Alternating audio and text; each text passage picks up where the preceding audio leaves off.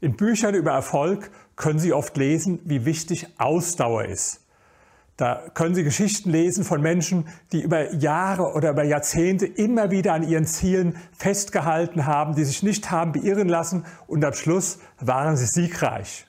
So wie Steve Jobs, der sogar aus seiner eigenen Firma rausgeflogen ist, aber mit großer Ausdauer am Schluss dann triumphiert hat.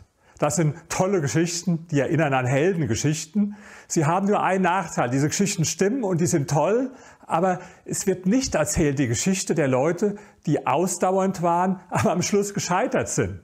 Ausdauer allein ist kein Rezept für den Erfolg. Wenn Sie ausdauernd immer wieder mit dem Kopf gegen die Wand schlagen, dann wird trotzdem wahrscheinlich eher Ihr Kopf beschädigt, als die Wand beschädigt werden. Und wenn Sie mit der Ausdauer oder Zielstrebigkeit eines Nashorns immer den gleichen Weg entlang gehen, das führt nicht zum Erfolg.